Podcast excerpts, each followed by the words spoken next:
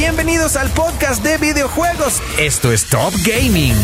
Este es el podcast de hoy 89.7 pm. Perfect.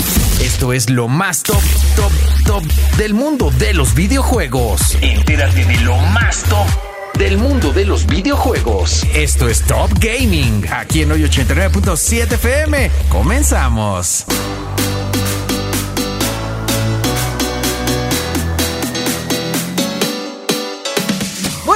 Estamos de vuelta aquí en el 89.7 FM para platicar de más videojuegos, de más gaming y demás. Mi querido George Covarrubias de Gixila y anda por aquí in the house. ¿Cómo estamos, mi George? In the house, ya estamos, Dieguito. Muchísimas gracias por la invitación. Como siempre, muy contentos de estar aquí en Hoy 897 en Top Gaming. In the house. Cuéntamelo todo, ¿de qué vamos a platicar el día de hoy? Pues fíjate que hay preocupaciones internacionales referente a uno de los juegos más importantes del mundo, Ajá. The Last of Us. The Last of Us. ¿Cuáles son las preocupaciones, Dieguito? Lo que pasa, ahí te va.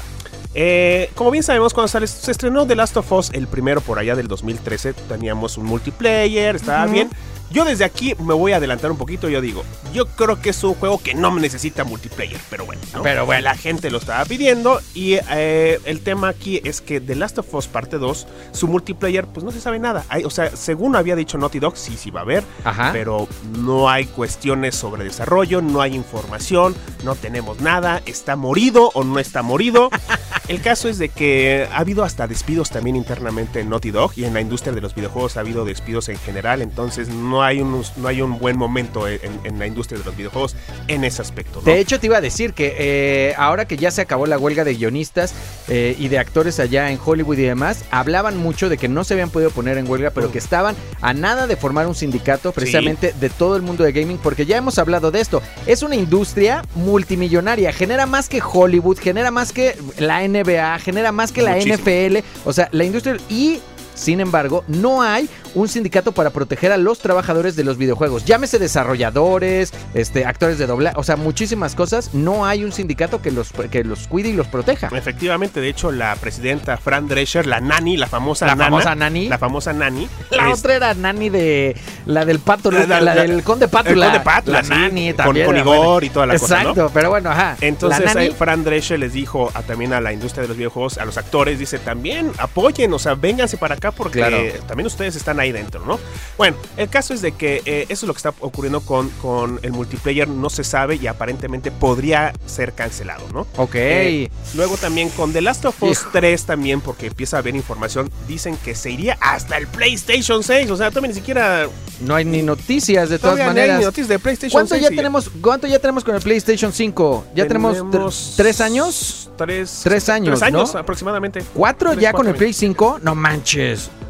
Uy, güero, no, pues entonces sí. No, podríamos entonces, pero estar pensando que faltarán unos dos años, yo creo, para siguiente consola. Más o menos. ¿No? Más o menos. Más o menos, yo creo. Siempre al finalizar la generación de cada consola. Ok, al finalizar la generación de cada consola. Bueno, ok. Vamos a ver, vamos a ver ahí qué pasa con The Last of Us 3. Y también algo que ocurrió con esta franquicia es Ajá. que están diciendo que se le chispoteó ahí a PlayStation, o a Sony en este caso, Ajá. de que viene The Last of Us parte 2 remasterizado. Dices, no necesitamos una remasterización de un juego que acaba de salir, o sea, Nada. ¿qué le vas a remasterizar? O sea, Nada. De a mí se me hace de todas maneras que está súper bien de gráficos. Muy bien, pero que según esto ya está ahí y esto sería casi casi una realidad. Bueno, es lo que está ocurriendo con la una de las franquicias más importantes. 2020 salió el PlayStation 5, nos están diciendo aquí. Ok, no, pues sí está cañón.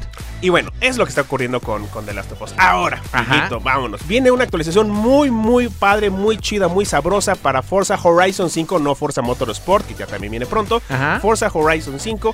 Vienen carros como el Ferrari 250 GT, como el que tienes ahí en tu garage, no me digas que no. El Ferrari F8 Tributo 19. Ajá. Eh, viene también un Subaru y viene ni más ni menos un Eso. carrazo. Ese es el que estamos el esperando. Nissan Suru 2010 el que te subes a cada taxi aquí de la Ciudad de México va a estar en Oye, Forza sí es Horizon cierto, 5. todavía hay muchos taxis que son Sur 2, todavía. Todavía son Sur 2. Y va a estar en ese Forza, eh, Forza Horizon. Forza Horizon. Recuerda que Forza Horizon es más arcade y Forza Motorsport es el simulador, básicamente. Sí, no, pues sí. Entonces, eh, como Forza Horizon 5 se lleva y se desarrolla en, en, este, en todo México, Ajá. pues dijeron, vamos a poner aquí de, de- de chusco, de, y no es broma, ¿no? De chuscos más que nada, meter a el Zuru 2010, a mí lo que me encantaría escuchar es el motor. Eso es como lo que va a estar padre. El motor es una cosa horrenda de este carro, pero muy rendidor. Sí, no, definitivamente va a ser una Bueno, chulada. es el Versa, ¿no? Sabemos que es el Versa. O sea, el, el, el Zuru eh, evolucionó al Versa. Ajá. Pero lo vamos a tener. Esta actualización va a estar disponible desde el 10 de octubre hasta el 10 de noviembre.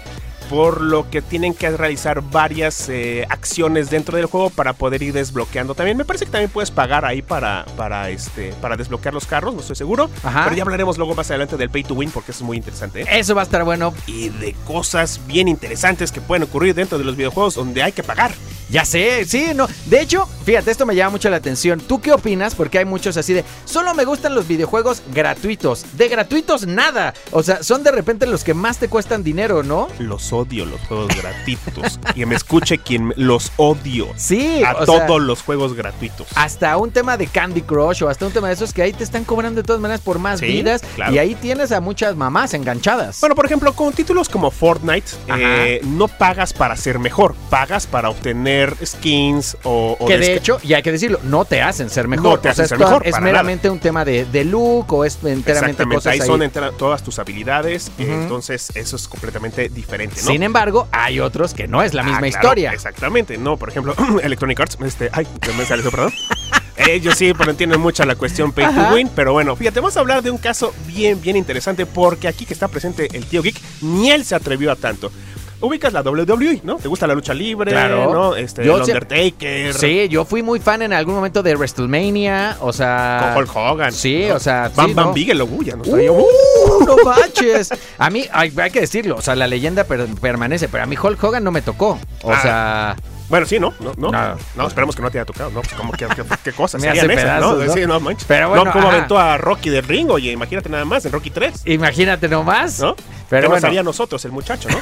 Pero bueno, fíjate, aquí el caso es de que el asesino de leyendas, ni más ni menos que Randy Orton. Randy Orton. Sí, sí, sí, que siempre se, se- se va cambiando entre Raw y SmackDown, bueno, ¿no? Exacto. Es un gran fanático de los videojuegos también el muchacho. Ajá.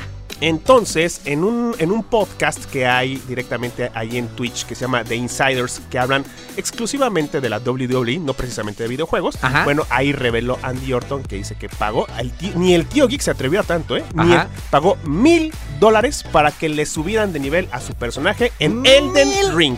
Mil dólares nada más Mil. para subir a su personaje. Así es. Es un chorro de lana, ¿no? Eh, oye, pues al tipo de cambio actualmente son que como unos 20... Di- No, no, no, el tipo de cambio mil dólares está en 18. 18 mil O sea, pero 18 mil lanas. O sea, de todas maneras, lo que está muy mal, porque creo que está muy mal, o es lo que va a juzgar la gente, es eso. O sea, que de repente dices, pues es que no eres tan bueno, chavo. O sea, a final de cuentas, lo que estás haciendo es pagar para poder subir a tu mono, precisamente para ser mejor, pero no estás. O sea, como que sí es un poco mal visto. Se pelucea. Pues sí, sí se pelucea, pero dices, es que no, o igual dices, o, o se escucha feo, eh, o eres incompetente, dices, "Me- es que quiero avanzar, pero no puedo. Claro. ¿No? ¿Sabes qué podría ser? Eh, podría encontrar una justificación de decir, es que no tengo tanto tiempo de jugar, entonces como tengo prisa, pagué por subirlo. También podría salir Sí, por ahí. sí, sí, literalmente. O sea, es como este caso también donde está este personaje que se llama Let Me Solo Her de, de Elden Ring, que es un personaje que pues, está casi casi cuerado.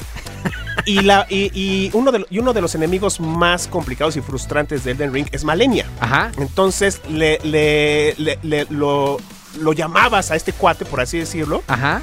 Y él con un solo golpecito eliminaba a Malenia porque a ti te mataba y te mataba y, y te, te mataba, mataba. 37 mil veces, ¿no? Entonces igual ya Randy Orton estaba sufriendo Exacto. eh, drásticamente con Malenia o con cualquier otro personaje, entonces dijeron, ¿sabes qué, chavo? Échame la mano, súbele aquí, ¿no? Échame la mano, a subir, ¿no? Como los de Big Bang Theory, ¿no? Ya, ya ves que se andaban echando la llamada entre ellos, así de, es que Sí. no puedo yo sacar con el monstruo este, bla, bla, y se llamaban para que se ayudaran ahí de todas maneras. Sí, Algo sí, así. Sí, básicamente. Pero Entonces, acá, pues es pagando. El, es el tema que, que tenemos actualmente con los pay to win, ¿no? O sea, dices, pues sí, o sea, si quieres gastar más lana, ahí está, chavo, échale, ¿no? Y tu personaje va a, subir a mil, Claro. pero pues te va a costar una lana. ¿A qué costo? Cuéntanos ustedes si han pagado de todas maneras en algún eh, videojuego, cuánto han pagado, si le han eh, metido ahí sus moneditas al, al Candy Crush o cuéntenos ahí en qué se gastan sus Sí, pesitos. en qué se gastan, o sea, o si es para mejorar o si solamente es, es algo totalmente eh, físico para tu personaje, ¿no? O sea, que no te va a ayudar a ser mejor, simplemente para que se vea más bonito, ¿no? Ahí cuéntenos, arroba oye897, arroba oye Diego Gil y nuestro hashtag, por supuesto, que es Oye Geek. Y vamos a hablar ni más ni menos que de uno de los superhéroes más queridos en la industria de los cómics y los videojuegos. ¿no? sí. Este, espérame, Tony Stark. Ah, no, es, es debe ser de los más. Pues es también, ¿no? Actualmente Sí, Iron Man, de, de la- de las películas de los Avengers para acá y desde Iron Man, pues ha retomado un nivel Sí. alto este personaje. Pero no estamos hablando de Iron No Man. estamos hablando de Iron Man, estamos hablando de ni más ni menos que de Spidey. Es correcto, el hombrecillo araña. El hombre araña. araña. Bueno, eh, Marvel's Spider-Man 2 se estrena el próximo 20 de octubre. Dieguito. Ya a la vuelta. Ya ahí hay, hay unos personajes aquí que ya tienen el videojuego. Ya, ¿Ah, sí? ya, ya, ya, sí, pues sí. acá no lo ha mandado. En una de esas. mm, bueno, cuéntame. Obviamente De- esto que- para- cuéntame para de ese mal videojuego. Ah, Bueno, fíjate Da, que da. de repente esto se empezó a hacer viral porque es real. Va a haber un skin Ajá. con, con Moon Knight. O sea, va a estar, va a estar traje de Spider-Man, pero Ajá. va a tener toda la capa y demás de Moon Knight de esta, de esta serie que salió este estreno Sí. hace poquito ahí en, en Disney Plus. Ajá. Y eh, esto también viene a raíz de que en eh, Infinity War, Ajá. es- en, en las cómics más que nada, Ajá. hay unos momentos en los que se, se mezclan estos dos personajes, es lo que yo estaba leyendo, ¿no? De hecho, aquí el tío Geek y, y, y Ramsés, ellos son especialistas. Yo lo estaba buscando ayer en internet y sí, efectivamente, o sea, hay un, hay un Momento hay un- en el que se hay un fusionan. momento en el que se fusionan estos dos personajes y, y pelean. Entonces, precisamente de ahí viene también que vaya a haber tantos skins que no te van a hacer mejor. Hablábamos hace poquito de eso, de que mejor. no, solamente va a ser meramente estético, ¿no? Ok. pero va a venir ya incluido en una versión de, de lujo. Si te compras la versión de lujo de- del juego de Spider-Man, ya va a venir incluido este skin. Va a ser de todas maneras un juego, como ya lo decíamos, muy esperado, obviamente, porque fue el, eh, hablando del primero, un, un juego que tuvo una, vaya la redundancia, una jugabilidad, pero buenérrima Sí. y muy diferente a lo que estábamos acostumbrados. Porque sí, de repente decías, es casi hasta intuitivo, como si quieres lanzar tu telaraña, lo podías hacer y no sabías ni siquiera bien cómo lo estabas haciendo, pero era algo como muy, muy, muy diferente y eso estaba muy cool. Y además también lo, lo chido de este juego es que vamos a tener obviamente a Peter Parker y a Miles Morales. van a estar juntos los muchachos. Entonces seguramente la historia va a dar muchísimo de qué hablar en el buen sentido. Eh, un título que seguramente lo podemos ya también ir, ir este, poniendo como, como posible candidato a juego del año. Aunque te digo, este año seguramente va a estar muy muy competido todo Por este lo tema, pronto, ¿no? de juego de Navidad seguro lo van a pedir. o sea, No, ya, ya, para que no te vayas hasta Navidad, ya estamos aquí en unos cuantos días. Ya no, ya sé, pero, digo, ¿no? pero pues lo, ya seguramente ya pan- dice, no, espérate que te lo traiga Santa. Que fíjate, curiosamente, que fíjate, curiosamente, había, había estado leyendo información de que Nintendo, aquí en América Latina, está bajando los precios de sus juegos de Nintendo. O sea, estaban costando aproximadamente 1.399, ahora están en 1.100 pesos. Tipo de cambio, tipo de cambio, muchacho. El superpeso. Eh, efectivamente. Y bueno, también otro título que se estaba esperando ya de parte de Ubisoft, que no le ha estado pasando nada bien Ubisoft últimamente, se han cancelado muchos títulos. Ajá. Eh, es X Defiant también. apar- aparentemente se les filtró la, la fecha de estreno de este título. Y sería el 28 de octubre. X Defiant viene aquí a, a suplantar al cancelado juego de Ghost Recon Frontline. Que era muy, muy parecido, Dieguito, a Warzone, ¿no? Sí, lo dijimos de todas maneras. Lo Era un poquito más stealth, de todas maneras. Era un poquito más stealth, un poquito más lento también, pero cuando vimos el trailer de jugabilidad, porque ya estaba ahí, o sea, ya estaba el juego para salir, digamos, entre comillas. Ajá. Pero la gente dijo, oye, ¿en serio te vas a atrever a competirle a Warzone? Y, y Ubisoft dijo, ¿sabes qué? Va para atrás, chavo. Entonces, eh, X Defiant es un poquito más rápido, o sea, igual de rápido que Warzone, por así decirlo, más cómico, es una mezcla entre Warzone y Fortnite, por así decirlo. Ok. Tiene ahí alguno, y, y Overwatch también. ¿no? Ok. Sí, Sí. les quedó de, chile, mole y pozole. Sí, sí, sí. O sea, la- o sea si, si ustedes ahorita se, se meten y buscan un trailer que lo busquen, y se llama X Defiant, así se llama el juego, van a encontrar muchas similitudes en esos títulos. Entonces, este juego sí es un hecho, no está cancelado. Simplemente estaban diciendo, todavía no había una fecha de estreno oficial, pero filtrados de información. Ajá. Dicen que el 28 de octubre tendríamos ya X Defiant, pues totalmente ya disponible. ¿Cómo has visto los juegos de, automovilismo últimamente? Muy bien, muy bien. A mí ¿Cuál te ha latido F1, más? a mí F1 me gusta mucho. F1. O sea, de, form- sí, de Fórmula Electronic 1. Arts que lo hace. Sí, Electronic Arts a mí me gusta mucho, porque aparte tiene un modo, o sea, porque de repente yo tenía una percepción de que todos los de Fórmula 1 ya es que eran como súper complicados, ¿no? Y ahora Sí. han bajado, o sea, si quieres lo puedes jugar mucho más sencillo. Me gusta mucho cómo va marcándote las líneas, porque aparte eso es muy real, o sea, si estuvieras en uno de... A mí que me ha tocado, que me has visto, Sí, claro, o sea, que vamos de- al autódromo, o sea, a correr coches, te marca cómo debes de tomar esas curvas. Entonces de repente como que lo siento muy cercano. Me gusta mucho. Se siente, sí, sí, la, la- la simulación ya es bastante interesante, ¿no? Desde hace muchos años, ¿no? Con Gran Turismo ya lo veíamos así, de Gran sacar Turismo, licencias, ¿no? sí. Forza Motorsport, Forza Horizon, pero bueno, ¿no?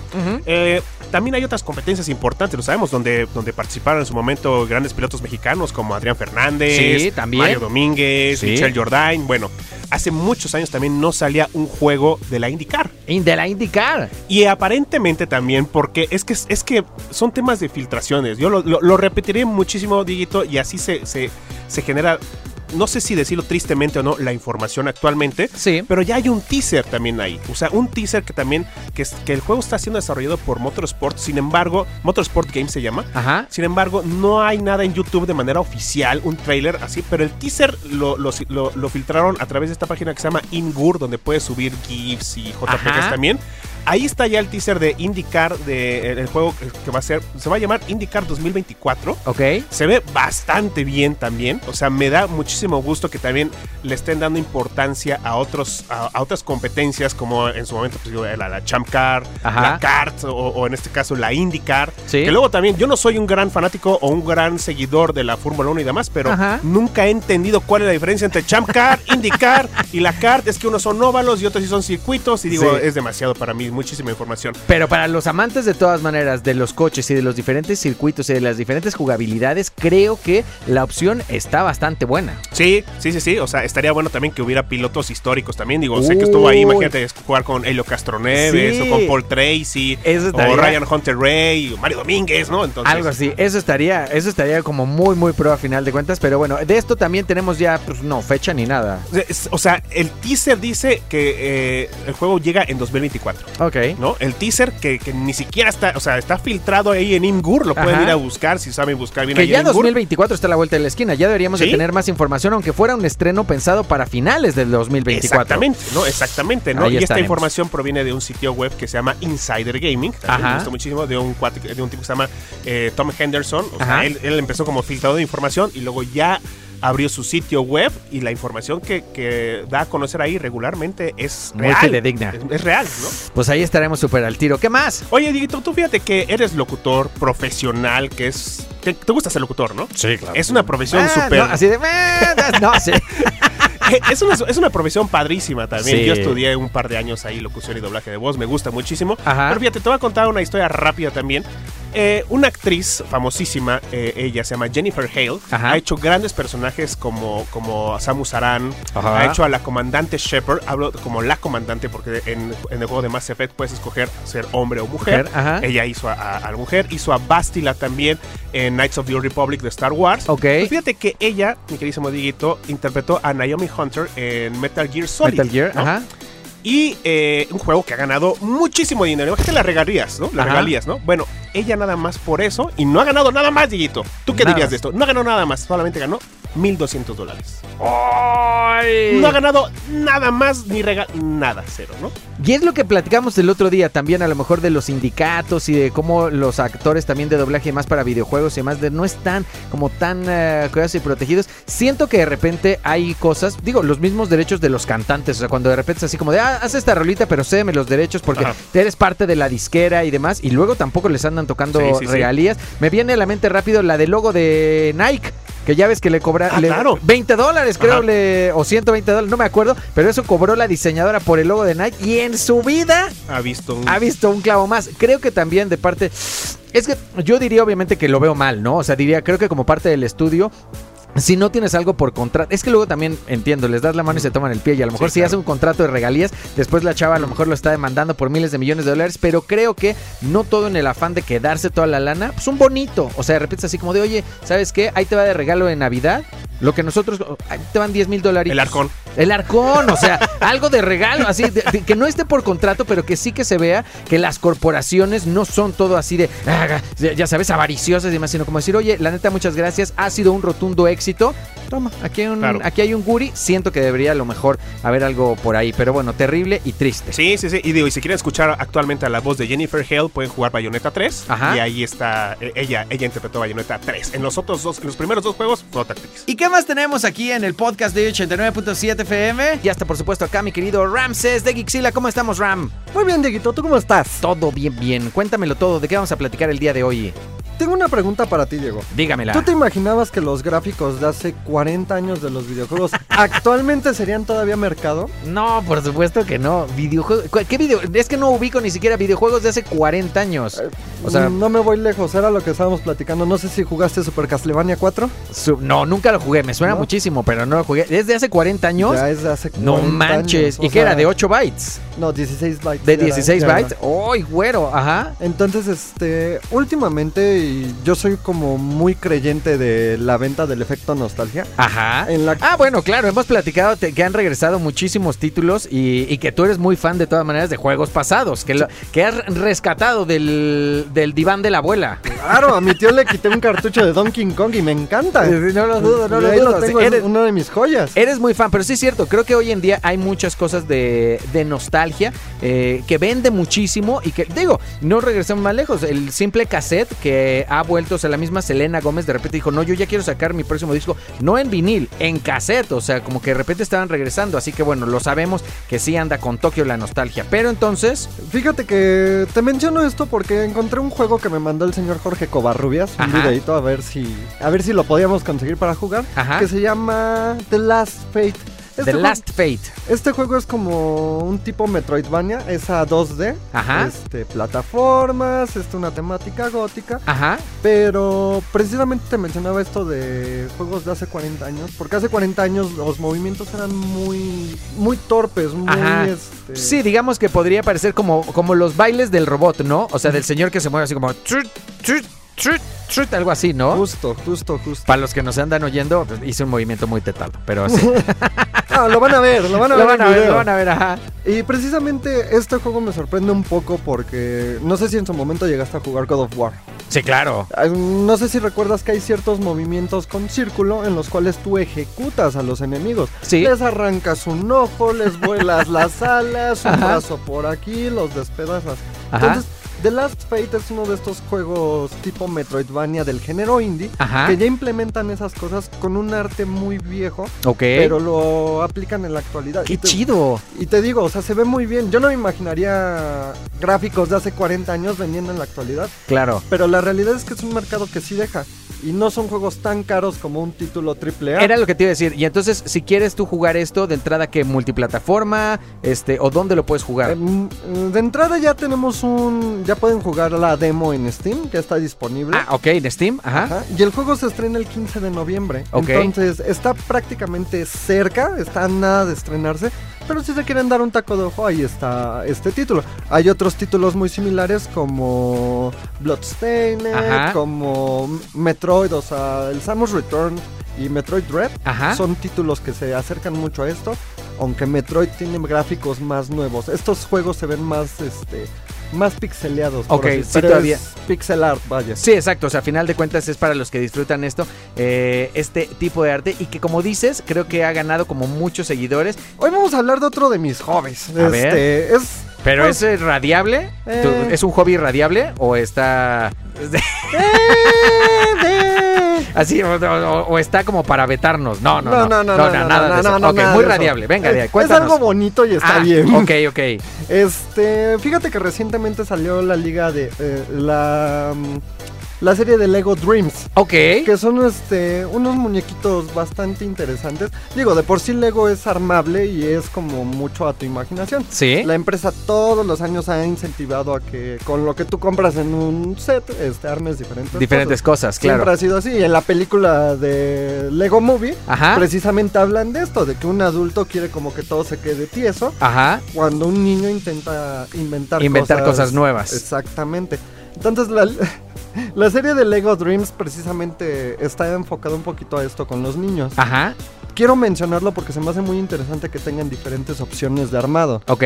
Yo armé uno que se llama Mateo y Ziplob Robot, Ajá. que es un robotcito blanco. Ok. Y literalmente al robot le puedes hacer dos configuraciones de armado diferentes Ajá. en- con el instructivo. Con el mismo instructivo. Claro. Eso está padre. El otro día me tocó ver algunos sets que justo también venían planeados ya con diferentes instructivos, que me parecen muy buenos, ¿no? O sea, como muy camaleónicos. Porque entiendo que un set como arma, este, el halcón milenario, escenario, pues difícilmente podrás armar más cosas eh, este, ahí, pero hay unos como que muy genéricos que sí te pueden permitir hacer diferentes cosas. Sí, claro, y es, dirías tú, o sea, todas estas series, lo que es Marvel, Star Wars, este, me parece que también incluye Piratas del Caribe. Ok.